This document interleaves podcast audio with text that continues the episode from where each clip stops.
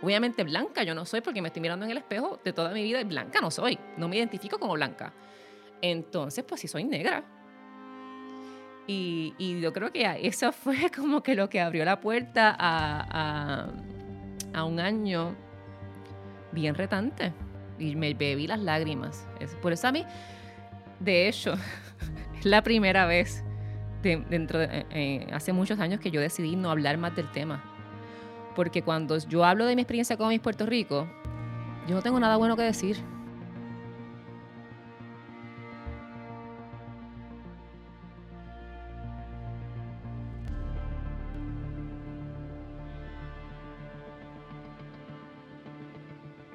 Los concursos de belleza le han abierto las puertas a mujeres para una carrera frente a las cámaras, pero también han mantenido una preferencia de rasgos europeos como estándares de belleza.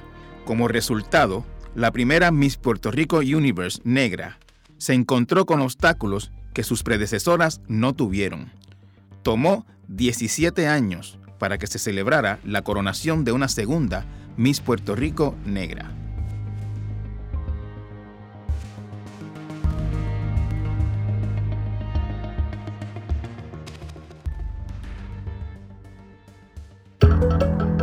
El 2003, Alba Reyes se convirtió en la primera mujer negra en ganar el concurso de Miss Universe Puerto Rico, y desde el primer momento su raza fue un factor en el trato que recibió, desde la resistencia a darle un espacio en los medios a una mujer negra hasta los que cuestionaban si era suficientemente negra. Hoy, Alba nos narra su historia de cómo llegó allí y qué pasó tras conseguir la corona.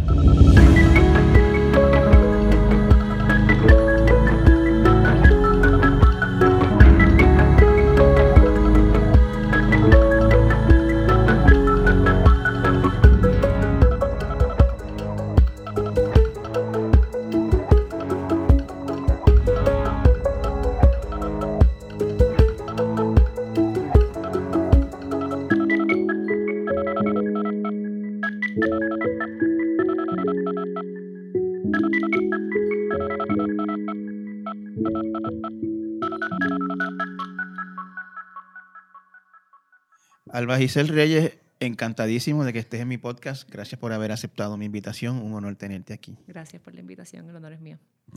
Alba, eh, tú has eh, eh, dicho o escrito que tú pues, eh, fuiste una niña pobre o que viniste de un entorno de, de pobreza o de estrechez económica o de clase media baja o, Ujú. o algo así. Eh, cu- cuéntanos cómo fue esa niñez tuya. ¿Qué, qué, qué tú recuerdas de tus años de crianza en, en Sidra? ¿Tú En te? Sidra, sí. Eh, yo me crié entre Churval y Sidra, urbanización cerquita del pueblo. Eh, en algún momento fuimos siete en la casa. Ujú. Eh, mi mamá era enfermera de profesión. Mi mamá se lastimó cuando yo estaba como en quinto grado en el trabajo. Una paciente le brincó la espalda y no pudo trabajar más. Y ahí fue que la situación económica se puso mu- mucho más difícil. Ujú. Eh, papi era trabajador social. Bueno, su carrera terminó siendo trabajo social para el departamento de la familia. Eh, Es muy curioso y tú lo dices, y que un trabajador social del gobierno vive en un entorno de pobreza y es la realidad porque la los realidad. salarios son muy malos, sí, por eh, eso te lo digo. y no quiero, o sea, no me faltó nada. Ujú, Había ujú. comida, había techo, eh, pero ciertamente no había lujos. Ok. Eh, y yo recuerdo que yo comencé a trabajar como a los 11, 12 años dando tutorías para poder tener mis cositas. Yo compraba Ujú. mi bulto, mis zapatos, para poder ayudar en cierto modo en la casa. Claro. Eh, y cuando dices siete, ¿eran cinco hermanos y los dos papás? o- exacto. o- Papi, mami, sí, cuatro nenas y el, y el nene. Sí, la familia. y yo creo que sí.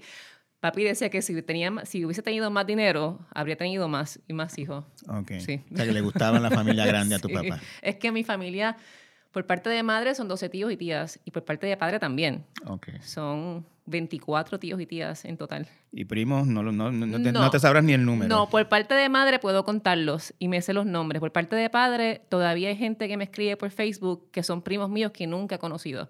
Ok, ok. Porque mi familia, la familia de parte, por parte de, pa- de padre, muchos de ellos em- eh, inmigraron hacia Estados Unidos, New York, Ujú. principalmente para aquella Ujú. época, ¿no?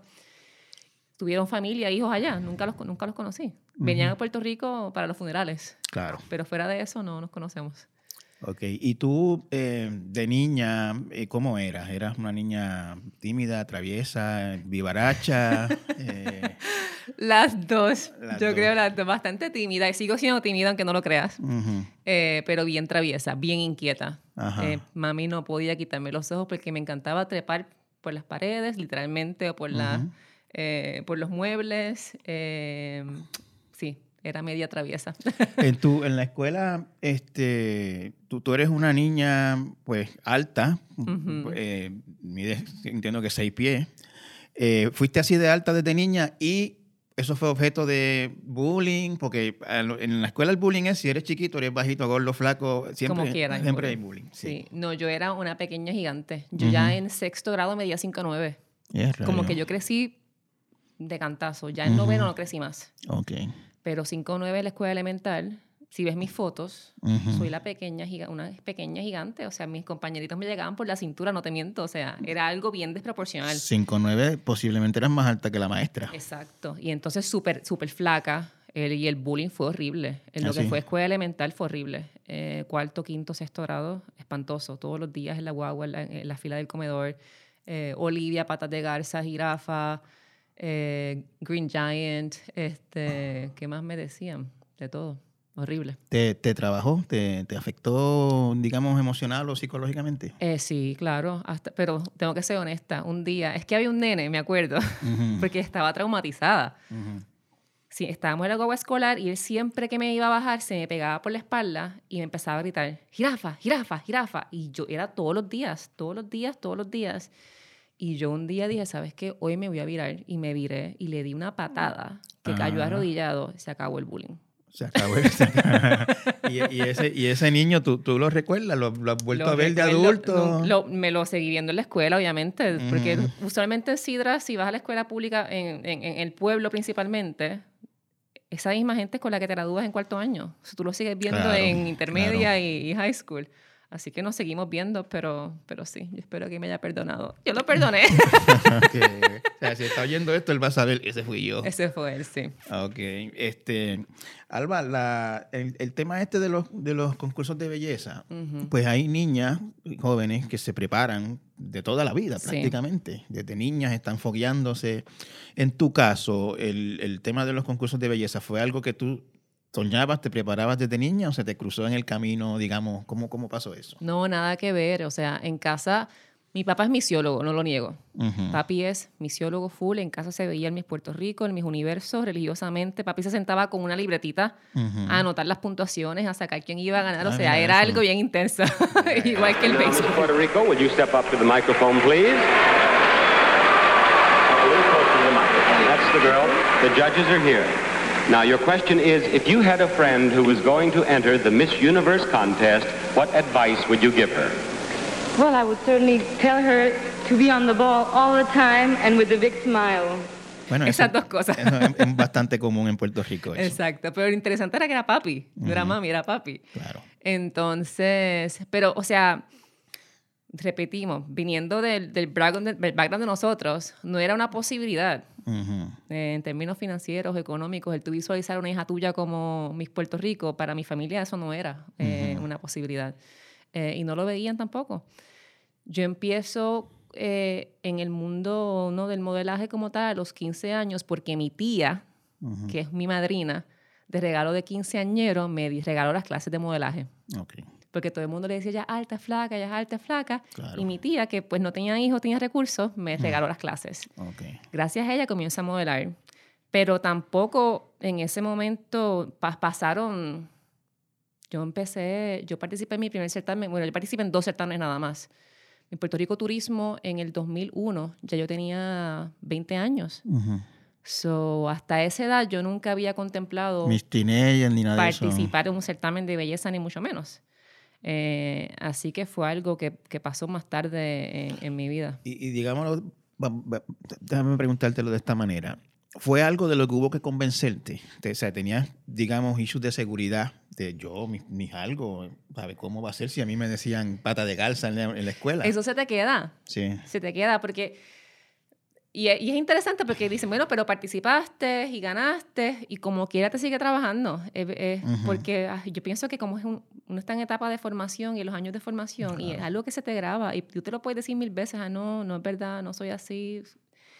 Y, y yo participé en los certámenes, pero jamás pensé que iba a ganar. En el Miss Puerto Rico Turismo lo hice porque, ¿qué fue lo que pasó ese año? Que una amiga mía me dijo, ay, participa, yo te ayudo, te auspicio. Y yo dije, pues está bien, me voy a participar. Pero si ganaba o no ganaba, realmente me iba... ¿Qué propósito tenía? Exacto. ¿Qué te movía a participar? Yo no, yo, yo ni me recuerdo porque yo participé en Puerto Rico Turismo. Sinceramente no me acuerdo. Yo creo que fue más bien aburrimiento. No sé qué estaba pasando. Que ella me dijo y dije, ¿sabes qué? Lo voy a hacer. Eh, y quizás lo, ve, lo veía como preparación para mis Puerto Rico, que sí había sido como que, sí me había, eso sí me había interesado eh, desde que empecé a modelar como que participar o no participar.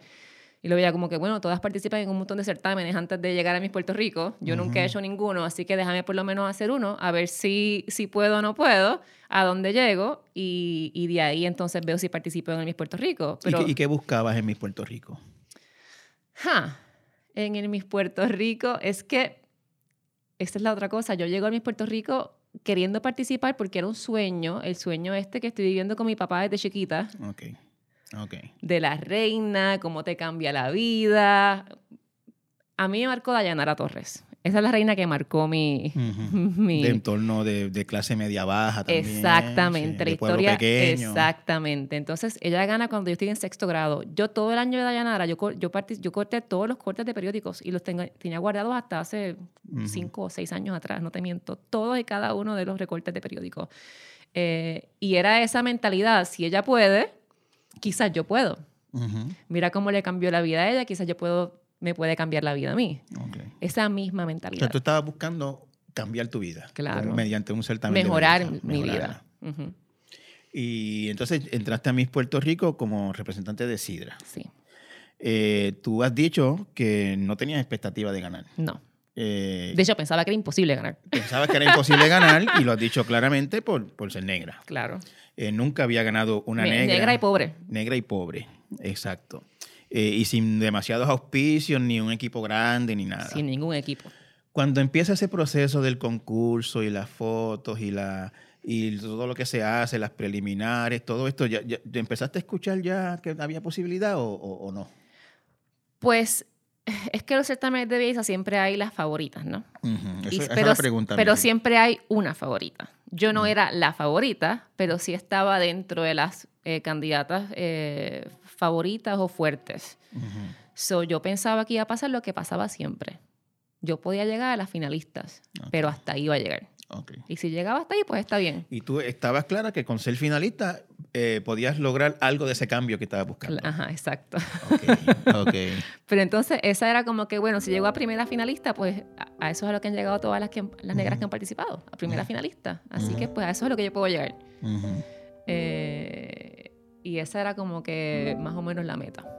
Para serte honesta. Okay. Y, y, eso fue, o sea, la idea de que no era posible ganar, la llevaste hasta la noche del concurso. Hasta la noche, hasta, hasta, hasta después. Señoras y señores, en una de estas dos mujeres está la nueva soberana de Puerto Rico, mucha fuerza, mucha energía, las barras alentando a sus candidatas. Y la primera finalista es la señorita Villalba. La nueva Claro, pero yo quiero ver, quiero ver esa noche cuando empiezan a llamar a las finalistas. Mira, caí en las 15 finalistas, las 10, las 5. Eh, hasta que no dijeron, cuando estabas tú y la otra, las dos últimas finalistas, hasta que no dijeron primera finalista la otra, tú no te lo creías. Sí, pero es que yo no me lo creí esa noche tampoco. Yo, sinceramente, y, quizás algún psicólogo lo puede explicar, no sé, pero yo pienso que yo entré en, un estado de shock. O sea, yo no me, yo no recuerdo haber ganado. Yo no recuerdo esa noche. Yo como que la bloqueé. Yo me doy cuenta que gané la mañana siguiente. Me despierto y eso sí lo tengo grabado, miro mi mesa de noche, veo la corona y yo dije, espérate, yo gané. Esa mañana. Y cuando yo me di cuenta de eso, yo salgo al baño a vomitar. Yo vomité. Porque ahí fue como que me como que entendí lo que había pasado. O sea, la noche anterior yo la sorpresa fue tanta que yo entré creo que en un estado de shock y yo bloqueé. Hoy estaremos viendo cómo nuestra soberana Alba Reyes, desde el momento que fue coronada Miss Puerto Rico Universe 2003, ha tenido que trabajar arduamente para prepararse al alto nivel para concursar en el certamen tan prestigioso como el Miss Universo. El momento fue de mucha tensión y crucial para las dos jóvenes finalistas del certamen Miss Puerto Rico Universe. Luego de minutos de espera, llegó el tan ansiado resultado. Los miembros del jurado dieron su veredicto y eligieron a la nueva reina de Puerto Rico, Alba Reyes. Después de la pausa, Alba Reyes narra el impacto que el racismo tuvo durante su año como Miss Puerto Rico.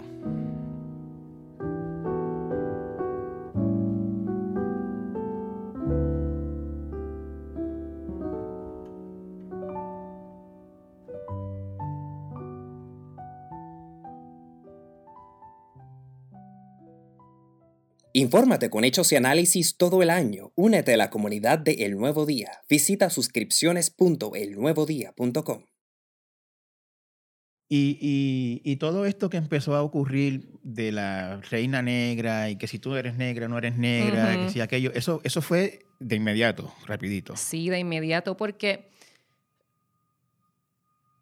o sea, para mí era, para mí era algo bien claro, que mi color de piel y mi estado, mi estado, mi estatus socioeconómico era una dificultad o impedimento para ganar. La noche del Miss Puerto Rico, y no recuerdo exactamente cómo fue que sucedió, pero y creo que fue Melba Bruguera, si no me equivoco, la reportera, que me pregunta que cuál era el titular que yo quería para eh, en la mañana siguiente. Y yo, estando bien clara de lo que había pasado o de lo que yo pensaba que no podía pasar, digo, primera reina negra en Miss Puerto Rico.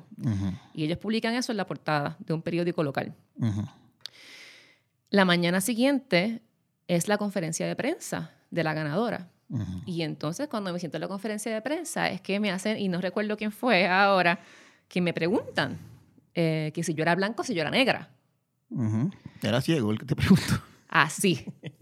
Ajá. Y me dice, mira, ven acá, ¿tú eres blanca o tú eres negra? Y yo nunca en mi vida me habían hecho la pregunta, sinceramente. Y, y- y- y como he dicho en otras veces, en ese momento, para mí el tema de raza se, se limitaba a yo decir, bueno, no voy a ganar por ser negra, pero tampoco tenía el conocimiento Claro. eh, en términos profundos, ¿no? De, lo- de, lo- de- de los- de los con- del contexto racial y el issue racial en Puerto Rico, de lo sutil que puede ser el tenías racial en Puerto Rico. 22 años Tenía cuando 22 años, sí. y estabas terminando tu bachillerato Ajá, en ciencia. en ciencia, Sí. tampoco en sociología ni Eh, nada que tampoco pareciera. nada cosa exacto. So, yo estaba como que, bueno, yo sabía que, pero un- que era difícil si eras negra ganar en mi Puerto Rico, pero más allá de eso, Tú fuiste al concurso buscando a ver si te caía un contratito de modelaje o cosas así.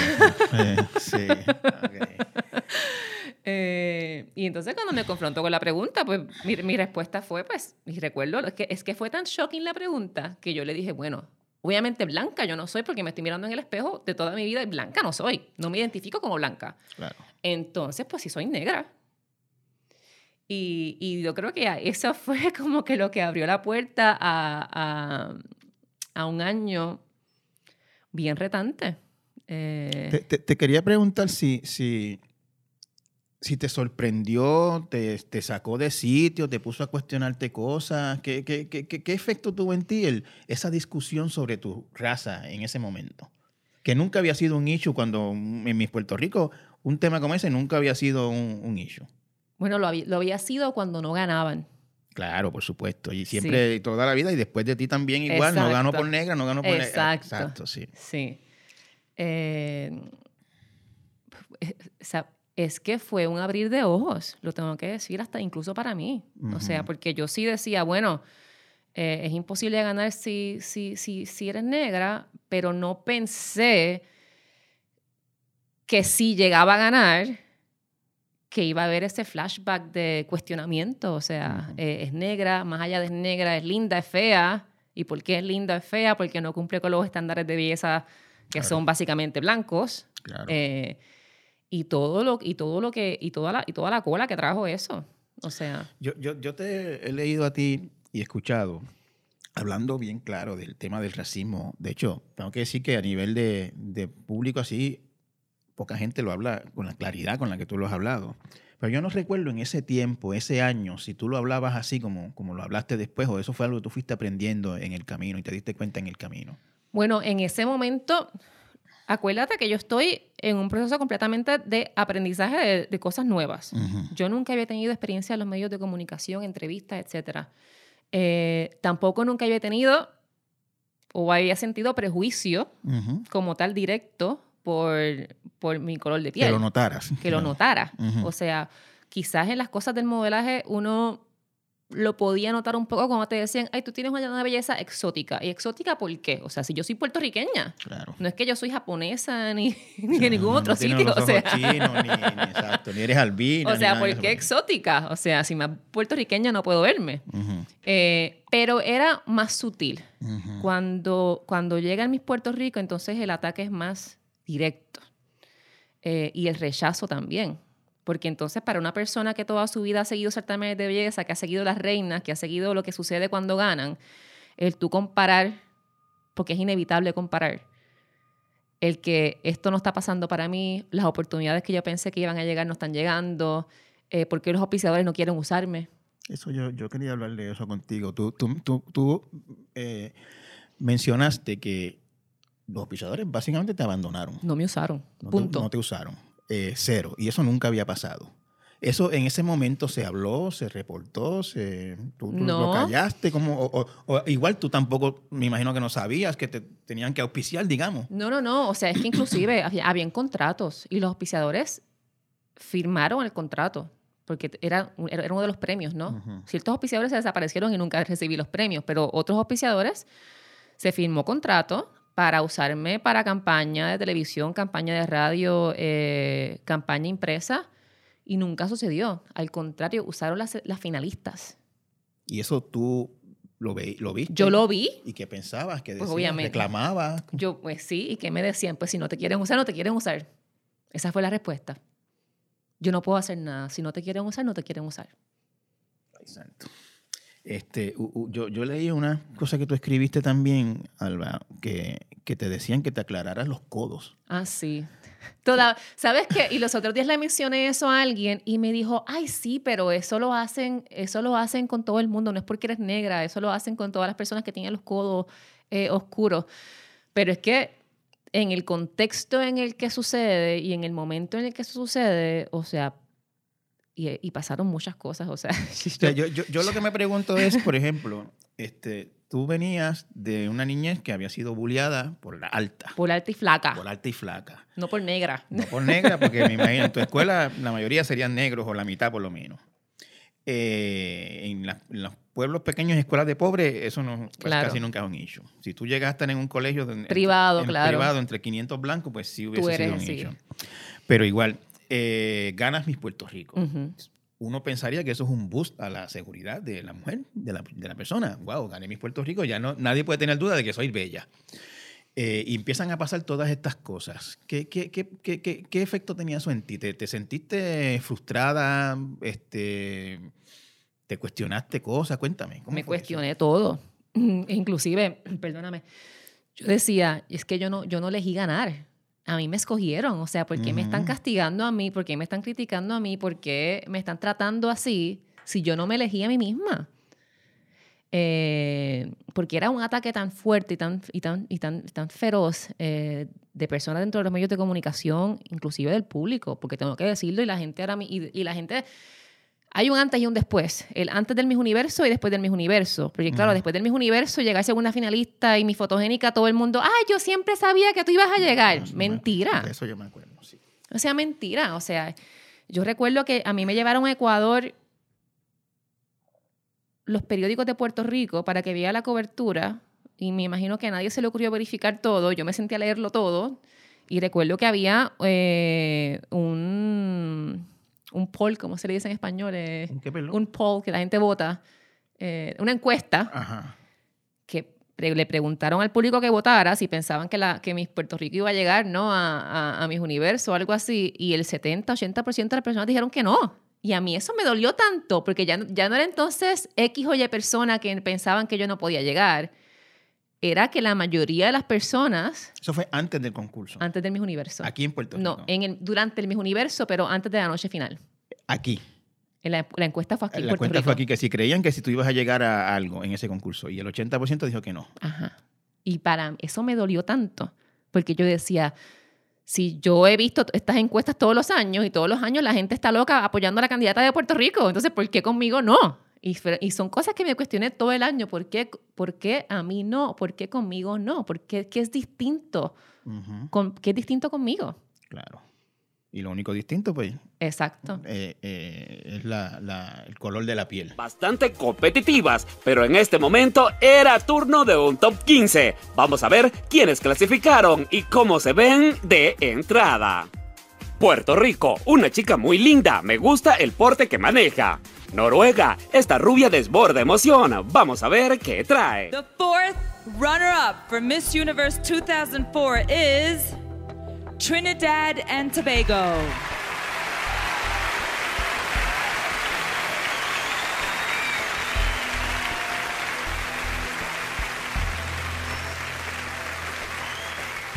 The third runner up is Paraguay.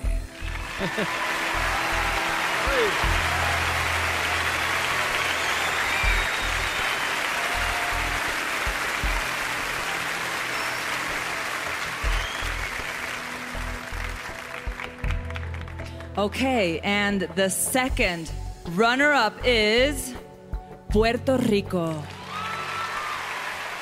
Este, tú llegaste segunda finalista en Miss Universe. Sí. Eso eh, es un triunfo inmenso también. Eh, y te pregunto, hago la misma pregunta. Eh, ¿Estabas entre las favoritas? ¿Te lo fue en una el mismo universo, sí. sorpresa? No, En el mismo universo, desde que llegué, me, me coloqué dentro de las favoritas. Y, Ok. y de hecho, en la prensa de Puerto Rico, que no iba a ir al mismo universo, llega ya la última semana porque di- dijeron, ay, espérate, puede ser que sí gane. Hay una posibilidad, claro. Déjame claro. entonces ir. Y lo digo porque es verdad, o sea, No, y, y- yo, o sea, yo sé que en los periódicos es así. O sea, no, no hay posibilidades, no vamos a hacer No ese vamos a gasto, cubrir. Pero si hay, de momento se ve que hay posibilidades, se va, claro. pues llegaron en la última semana. Pero el mismo, univer- el mismo universo fue, fue otra experiencia completamente distinta eh, a mi experiencia los meses Ajá. anteriores en Puerto Rico. Eh, Cuéntame. Porque, o sea, como me dijiste, o sea, yo gané mis el yo ganar mis Puerto Rico no fue un boost de autoestima de seguridad, al revés. O sea, los ataques fueron tantos, las críticas fueron tantos, el, el abandono fue tanto, el rechazo fue tanto, que yo decía, pues, ¿será que no? O sea, ¿será que yo no, que no soy lo suficientemente linda, lo suficientemente buena, lo suficientemente no sé qué? Y, y que no debería estar aquí. Eh, inclusive, y, y, y ahora lo puedo decir años después, o sea, pero yo contemplé renunciar porque yo no podía más con la situación. Ujú. Y después tuvimos que negarlo y todo. Pero la realidad del caso es que yo dije, ¿ustedes saben que ustedes quieren a la primera finalista? Que era rubia, blanca y de ojos azules. Mándenla a ella. Eso tú se lo dijiste a, tu, a, los, organiza- a, los, Sí. a los organizadores, digamos. Eso no, no fue público. No, eso no fue público. ¿Ustedes quieren a la primera finalista? Mándenla a ella. Yo renuncio. Y mándenla a ella y se acabó porque yo no puedo más con la situación. que- que a lo que iba hace un momento, lo que debió ser un boost de tu seguridad, de tu autoestima, resultó en lo contrario. Lo contrario, lo contrario.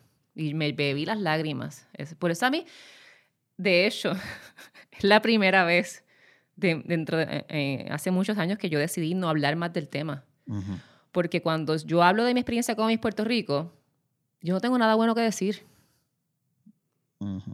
Y la gente no quiere escuchar eso. Porque entonces yo soy problemática, algo malo hay conmigo, eh, o me pasó por X o Y razón.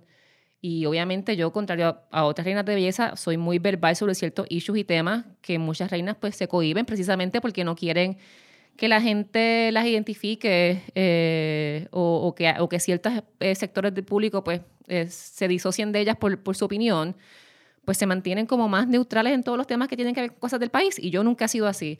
Y eso choca un poco, pero cuando, inclusive cuando hablo de mis Puerto Rico, choca, porque la gente quiere la novela, la gente quiere el cuento de hadas, la gente quiere que tú le digas, fue una experiencia increíble, me cambió la vida, fui súper feliz, este, y esa no es mi experiencia. Y, como, y, y cuando empecé a hablar del tema y empecé a ver la reacción de la gente, que también se convirtió en un ataque hacia mí, yo dije, pues ¿sabes qué? Mejor no hablo del tema porque la gente no quiere saber la realidad. O sea, que de- incluso después del concurso, años después del concurso, sigues cargando las consecuencias del concurso cuando hablas de lo que te pasó a consecuencia sí. del concurso. Sí, sí, definitivamente.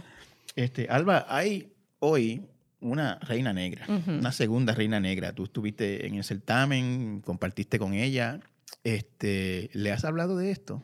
Ah, O sea, ¿ti- ¿tienes la suficiente relación como para hablar con ella de esta experiencia que tú tuviste? Realmente la vi eh, brevemente la noche del certamen y hablamos y obviamente brincamos, nos abrazamos porque sí sentimos esa conexión Claro. y sí sabemos que no es lo mismo. Eh, pero no, no tengo relación directa con ella para, como para sentarnos a hablar nada. Le di mi teléfono, lo tiene. Ella sabe que me puede llamar. Pero no nos hemos sentado a hablar eh, eh, profundo sobre el tema. Las muchachas que ganan en Miss Universe, y más si, si, si llegan segunda finalista en, en el concurso ya a nivel mundial, eh, pues básicamente si quieren, tienen su vida hecha por el resto de su vida en el mundo del entretenimiento. No me digas, de verdad, Benjamín. Bueno, Mira, eso es lo que yo pienso. eso ¿no? es lo que yo pensaba también. Pues a eso, a eso voy, a eso voy. Ese no fue tu caso. eh, después de lo que he vivido en esta conversación, supongo que fue consecuencia de tu experiencia. ¿Fue que no quisiste o quisiste alejarte de eso? ¿O fue que esas ofertas de ser animadora aquí o aquello no, no Eso te nunca llegó. Nunca te llegó. Eso nunca llegó. Y realmente ese fue otro cantazo. Porque yo dije, bueno, quizás aquí no saben o no piensan que puedo llegar, no tienen, no tienen esperanza de que pueda llegar, pero si yo llego allá, entonces, entonces ahí sí tienes ejemplos específicos de que todas las que han llegado, esto es lo que pasa, ¿no? Si llegas a finalistas o, o si, o si ganas la corona. Claro. Así que yo decía, ahí no, no es irrefutable, ¿no? El-. Hago el trabajo, llego y estas cosas finalmente van a pasar. So, para mi sorpresa, como tampoco pasan, después de regresar de allá, fue como que entonces, espérate, sufrí todo esto, pasé por todo este trabajo, lo hice sola, llego segunda finalista, me bebí las lágrimas todos estos meses y, y tampoco para nada. Después de la pausa, Alba Reyes nos habla de la trágica muerte de su madre, de cómo perdió una hija ya bastante avanzado su embarazo y de las lecciones vitales que adquirió de ambos eventos.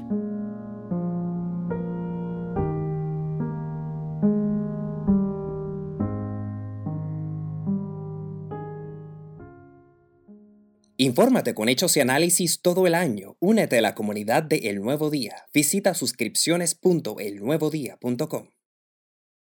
Pero tú, tú tuviste algo en el mundo del entretenimiento en algún programa, ¿no? No, No, nunca, nunca.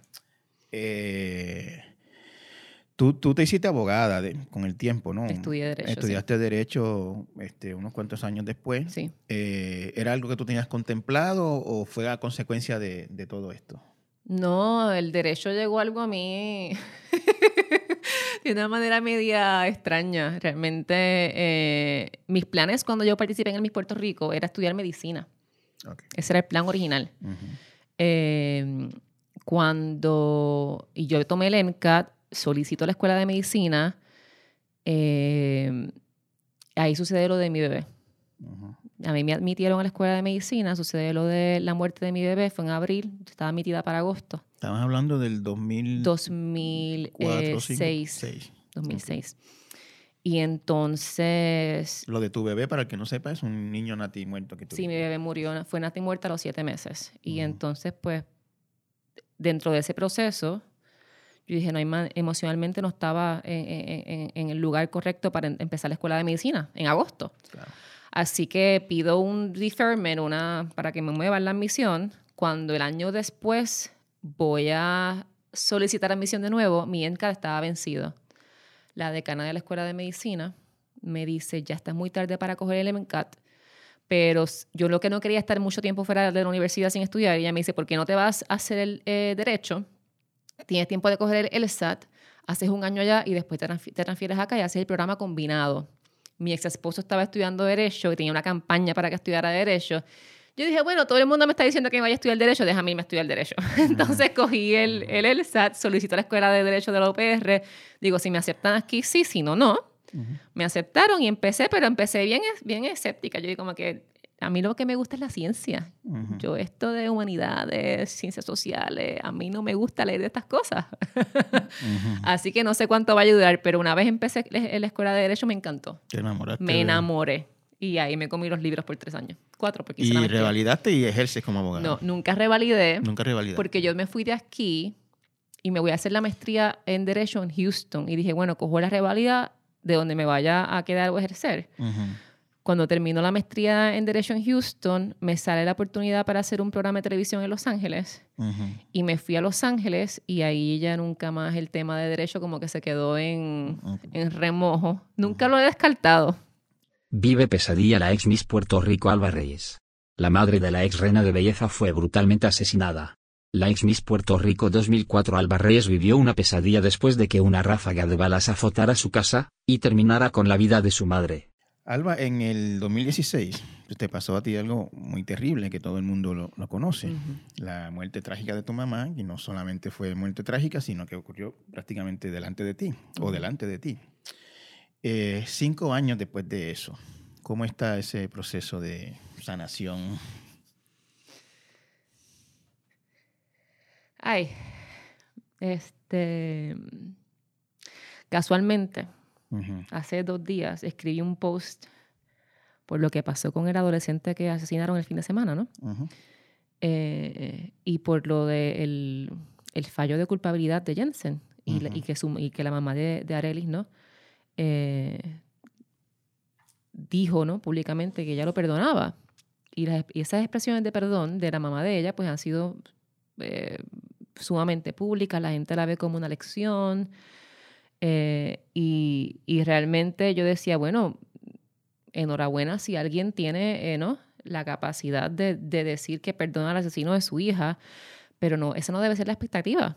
Esa presión adicional que tienen las víctimas y los familiares, no tan solo de pasar por el proceso o de sobrevivir los hechos, sino que encima también tienes que decir públicamente que perdonas a un asesino y si no lo haces, entonces el malo eres tú. Ujú. Y- y Porque- tú, tú- tú dijiste algo muy, muy, muy sabio con eso, yo recuerdo. A mí nadie me ha pedido perdón, tú dijiste. cuando yo salí del tribunal, me hicieron la pregunta, y tú sabes qué, como siempre pasa, porque los medios siempre le hacen esa pregunta a los familiares, yo en el segundo en que te hace la pregunta y respondí, yo dije, yo debería decir que lo perdono, porque eso es lo que todo el mundo espera. Y ese es el titular. Alba Reyes perdona a los asesinos de su madre. Pero es que no podía ser hipócrita. Y dije, ¿sabes qué? A mí nadie me ha pedido perdón. ¿Y sabes qué? Que los perdone Dios, que para mí es quien tiene que al, al final del día perdonar. Si creemos en justicia divina y en Dios en todas esas cosas, que yo sí creo, pues al final del día que yo perdone a alguien o no, no le va a dar la salvación, que los perdone Dios. Si, de si realmente están arrepentidos, que los perdone Dios. Tú eres una mujer muy guapa, ganaste Miss Puerto Rico, segunda finalista de Miss Universe, empresaria, abogada. Pues uno lo mira así como de esa manera. Eh, y, y- y es una vida, pues como en sueño, diría uno. Hmm. Pero realmente a ti te han pasado muchas cosas muy difíciles. Este, tú perdiste un hijo ya de siete meses de embarazo, lo de tu mamá, toda la experiencia negativa con Miss Universe. A- a- ahora estás embarazada otra vez. Eh, te deseo todo éxito con, con ese embarazo y que, y que todo esté bien. A tus 40 años ahora, ¡Ay, qué fuerte! ¿cómo, cómo tú, Oye, pero qué fuerte. mira, ¿cómo, tú, ¿cómo tú miras el futuro? ¿Cómo tú, ¿Cómo tú estás? Vamos a decirlo de esa manera. Tú sabes que todas las cosas que, particularmente lo de, lo de mi hija, la pérdida de mi hija, la pérdida de, de mami, lo- el evento, los hechos de mami, yo he aprendido a vivir un día a la vez. Y, y a veces funciona, y creo que me ha funcionado hasta ahora los últimos cinco años. Eh, y otras veces, pues tú dices, contra, tengo que hacer un plan long term, eh, a largo plazo, por esto, por lo otro. Eh, pero en términos de, de planificar, me cuesta. Me cuesta porque obviamente todas las cosas que han pasado, me han, me- lo que me han demostrado es que, que los planes, por más que tú los tengas hechos, por más que tú planifiques, cualquier, pasa cualquier cosa en tu vida y ¡bam! Te lo cambia todo. Eh, y, y sobre todo con el proceso de sanación, es un proceso que se hace un día a la vez. Porque puede ser que hoy esté bien y, y puede ser que, que pase X o Y cosa.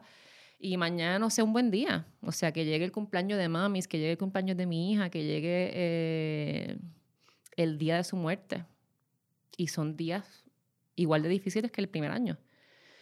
Y a veces uno se juzga y dice, bueno, eh, caramba, han pasado cinco años después de lo de mami, han pasado 15 años de lo de mi hija.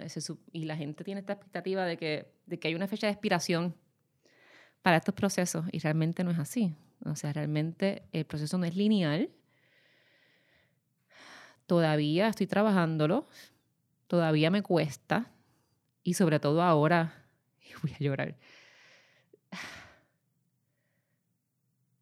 sobre todo ahora que estoy embarazada, es como, no te puedo explicar la falta que me hace mami. Y es como que, ok, se supone que sea algo bueno, algo bonito, pero por otra parte es como que, wow, si mami estuviera viva, si mami estuviera aquí, son cosas que, que te abre la herida de nuevo. O sea, porque, y es lo que la gente quizás no entiende, eh, tú perder un ser querido, por ejemplo, y lo puedo decir con mi hija, mi hija murió por razones naturales, estaba enferma. ¿Tu, tu, hija llegó a nacer? Fue mi hija, mi hija nació en el, en el útero. O sea, tuve que dar a luz porque tenía siete meses ya. Tuve que dar a luz, pero estaba muerta cuando nació. Pero ella, ella estaba enferma, ¿no? Eh, y son cosas que aunque duelen, uno con resignación las acepta. Porque es una enfermedad. Eh, si, si tienes fe, por lo menos yo, ¿no? Que, que, que, que si soy creyente, pues digo, fue la voluntad de Dios él sabrá el plan que tiene con esto. Con mami no me siento así. O sea, es un proceso de, de duelo completamente distinto. Eh, con mami, cuando pienso en la ausencia o en la muerte de mami, siempre está atada a que alguien me la arrebató, alguien me la mató.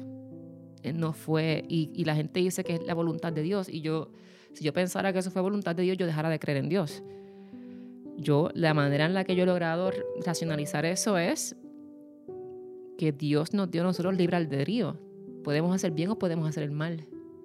Y las personas que, que, decidieron hacer este acto contra mi familia fue que decidieron hacer mal. No les importó si en esa casa habían 5, 6, 7 personas, porque unos meses antes, si eso llega a pasar, algunos meses antes que estaba mi hermana allí con su esposo, con su bebé recién nacido, mi hermano que visitaba de vez en cuando, y yo visitando, o sea, mami no cogió un tiro, mami cogió varios tiros, yo estaba a un pie de ella, yo no sé cómo yo estoy aquí.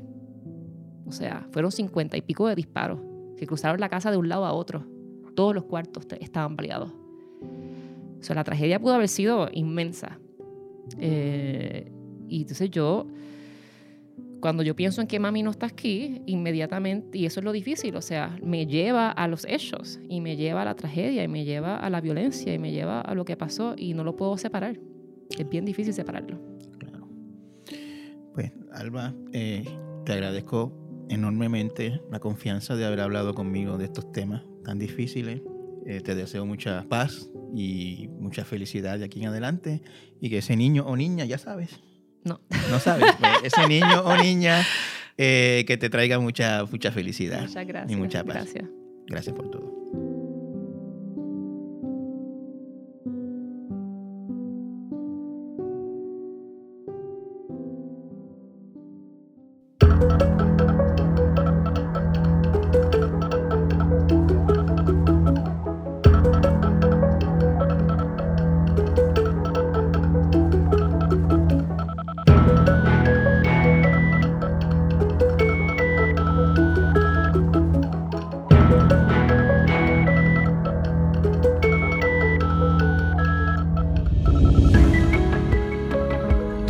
Y Entrevista es una producción de Jeffrey Media. Puedes conseguirlo en elnuevodia.com o en tu plataforma favorita de podcast. Si nos dejas un review en Apple Podcast, más gente puede encontrarnos. El diseño de sonido estuvo a cargo de Víctor Emanuel Ramos. Pre y postproducción por María Soledad Dávila. Productor Denis Rivera Pichardo. Producción ejecutiva Celimar Colón. Acompáñenos nuevamente la próxima semana para otra interesante conversación.